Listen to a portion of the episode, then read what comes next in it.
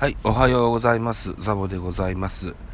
えー、2月20日、えー、9, 9時35分、朝でございますね。はい、ということで、昨日の夜に予約配信ができませんでしたが、こうやって、次の日の朝にね、リカバリーができるという、僕の作戦、見事にはまりました。ありがとうございます。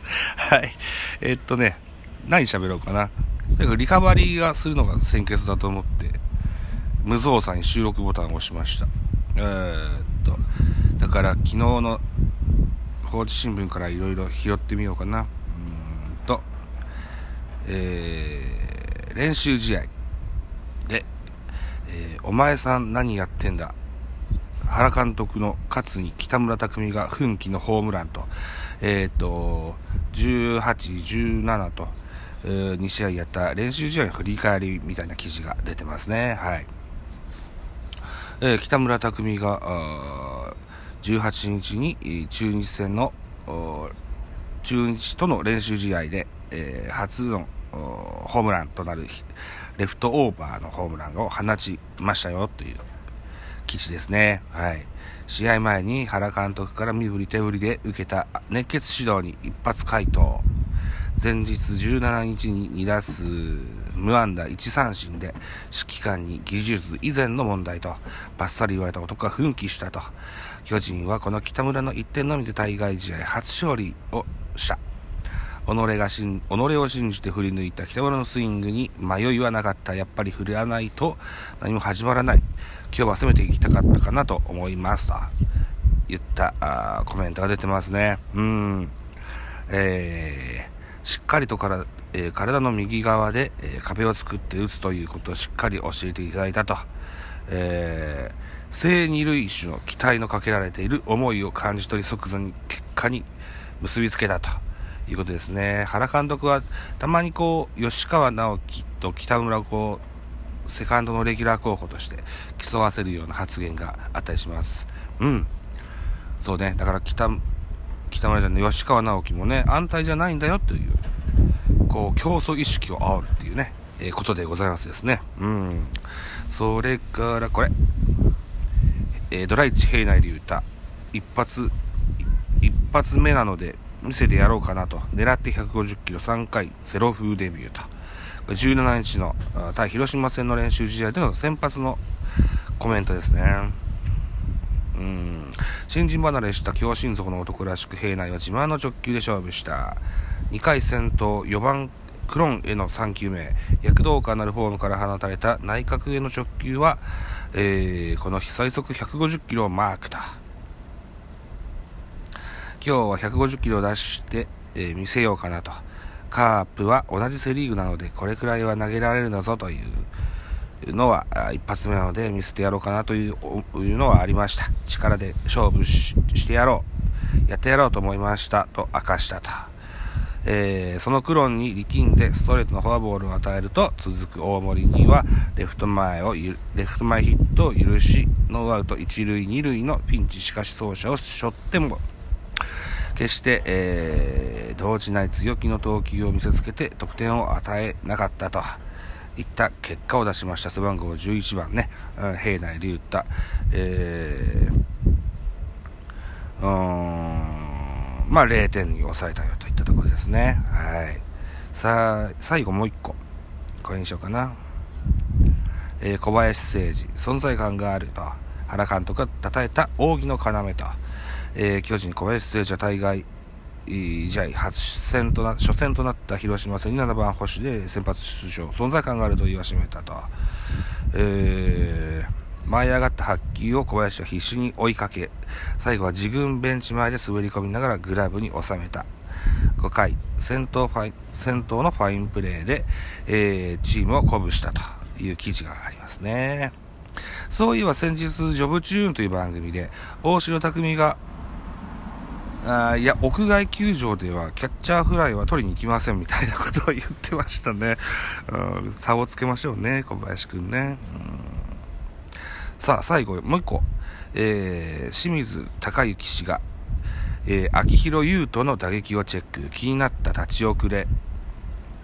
うーんドラ、えー、巨人ドラフト5位2メートルルーキーの秋吉優斗内野手18歳が持ち前の積極打法でプロ初安打をマークした。8回、ワンアウト。中日三つ間の初球、144キロ。内角直球に詰まりながら振り抜き、えー、三塁強襲。内野安打に、あ3打数無安打に倒れた前日17日に。続いた大概2試合目、6打席目に生まれた初安打、差し込まれたけどヒットだったので良かったですと、表情を明るくした。この秋広打撃秋広の打撃を評論家の清水がチェックしたと。